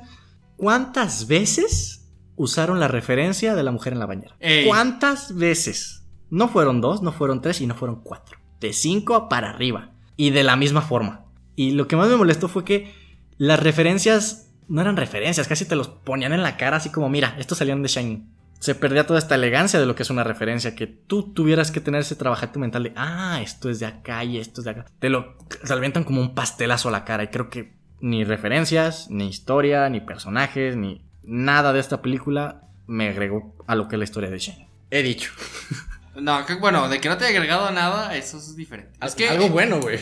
Algo bueno. Es que ¿Por qué Es que a mí- defiendes esta basura? no la defiendo del todo, tiene tiene errores, no digo que sea, de hecho, Pues, de- de- apenas llega a ser ok, realmente. No, ni ok, para mí. Para mí sigue siendo respeto, ok. hermano. Porque, vaya, o sea, es que es la nostalgia. Tal vez para mí sea la nostalgia de lo que es eso. Tal vez no sea el resplandor de Kubrick. Te estás metiendo con uno de los mejores directores de la historia, con un don nadie. O sea, que es este güey, Mike Flanagan. Pero aún así es como. Aún así te llega, te llega. O sea, el, cuando vi, cuando se iban acercando al hotel, se puso los pelos de punta. A mí no.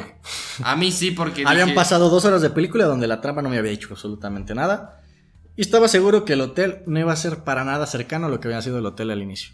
Al inicio, creo que parte del- de la esencia de este, de este personaje que es el hotel es lo mismo, el misterio, el misticismo. Y el que te lo plasmen todo así de una forma que tú ya sabes todo lo que tiene adentro, creo que pierde completamente el sentido de lo que quería el, el hotel. Las recreaciones decentes hasta cierto punto, pero aquí sí les voy a dar una super referencia.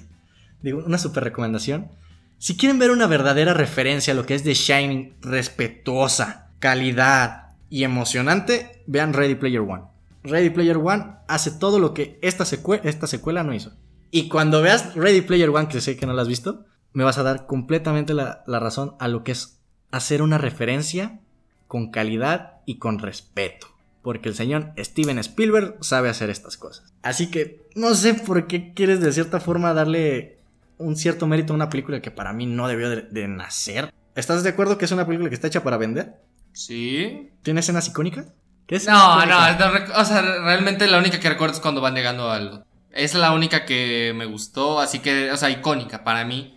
Que van llegando y suena la música de The Shining. Pregunta, porque, pregunta. ¿Esa película la recordarás un año después de que pase este podcast? mm, no lo sé, no lo sé. Espero que no, por favor.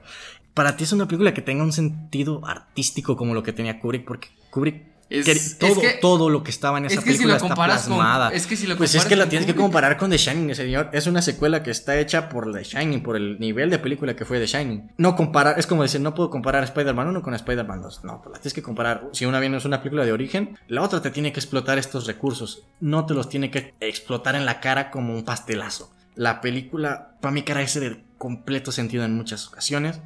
Para mí no tiene un clímax, para mí no tiene nada de la elegancia que tiene Kubrick. Así que si no hubieran hecho esta película, para mí hubiera sido mucho mejor. He dicho. Esta película me, me- me hizo molestarme mucho, la, la verdad yo en el cine la sufrí demasiado. Y aparte es una película muy larga. Para lo que te está contando, que es una lata vacía.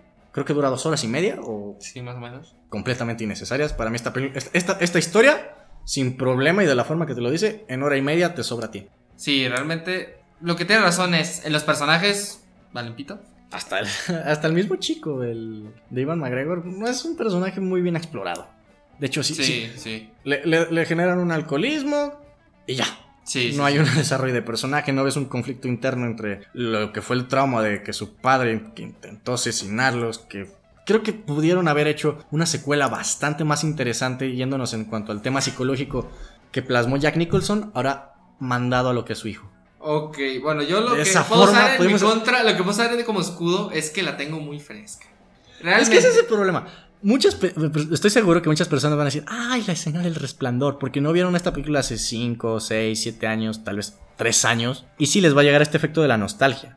Pero ¿estás de acuerdo que el efecto nostalgia también es un nuevo problema que está experimentando el cine? Yo lo experimenté en esta película, la verdad. A mí la nostalgia de realmente ciertas escenas, no la de Jack Nicholson, no ver, o sea, si hubiera visto a Jack Nicholson en esta película, Sí, es una explosión de orgasmo. es un orgasmo. Por eso te digo, ve Ready Player One y después me vas a decir, tenías razón. Con, es- con eso vas a entender todo lo que me refiero. Y aparte, ah, es una película que odié.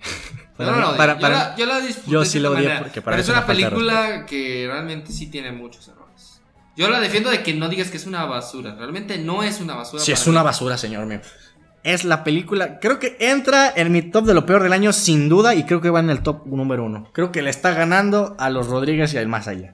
A ese nivel, porque por lo menos los Rodríguez y el Más Allá nomás le faltaron el respeto en el presupuesto que se le invirtió. Este le faltó el respeto al señor Kubrick y a una obra maestra del cine. Con eso. Y aparte, ah, estoy muy molesto, señor. Sí, se no nota. puedo continuar con esto. Bueno, yo realmente. Ya para pasar así a las últimas palabras de lo que es este podcast. Yo. ah, yo a lo que nunca diría que a mi compañero Hugo. Es que la, la recomiendo.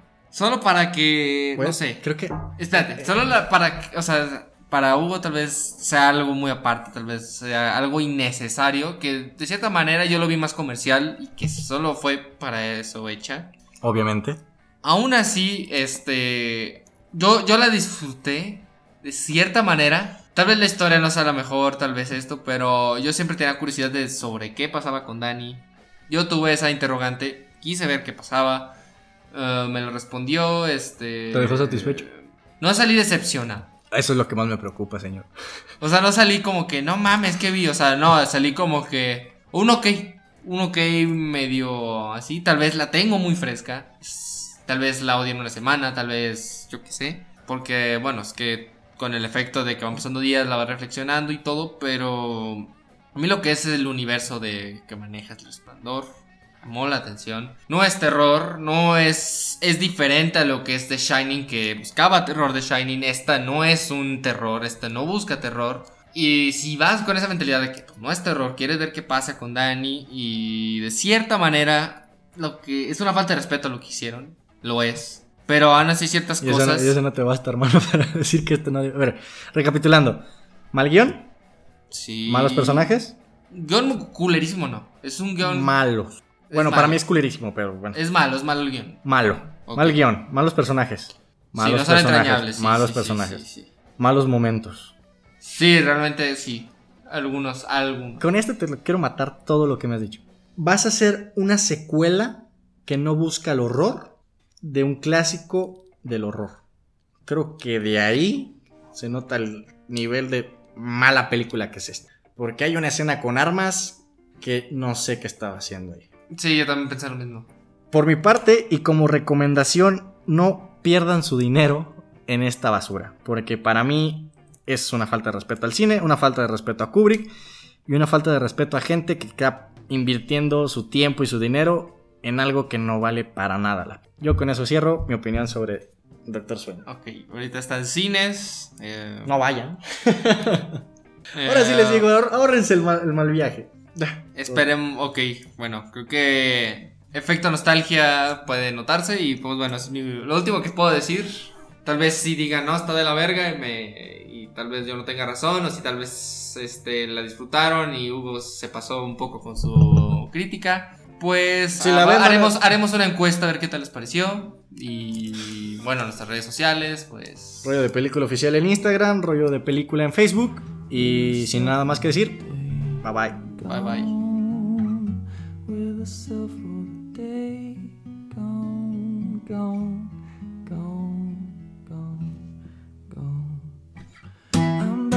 where we go and soon to get tired of the morning dawning with a basin on my head, missing all that I used to know. Then I get the kids to go, and I up all a sudden dread. And, and when the kissing down below,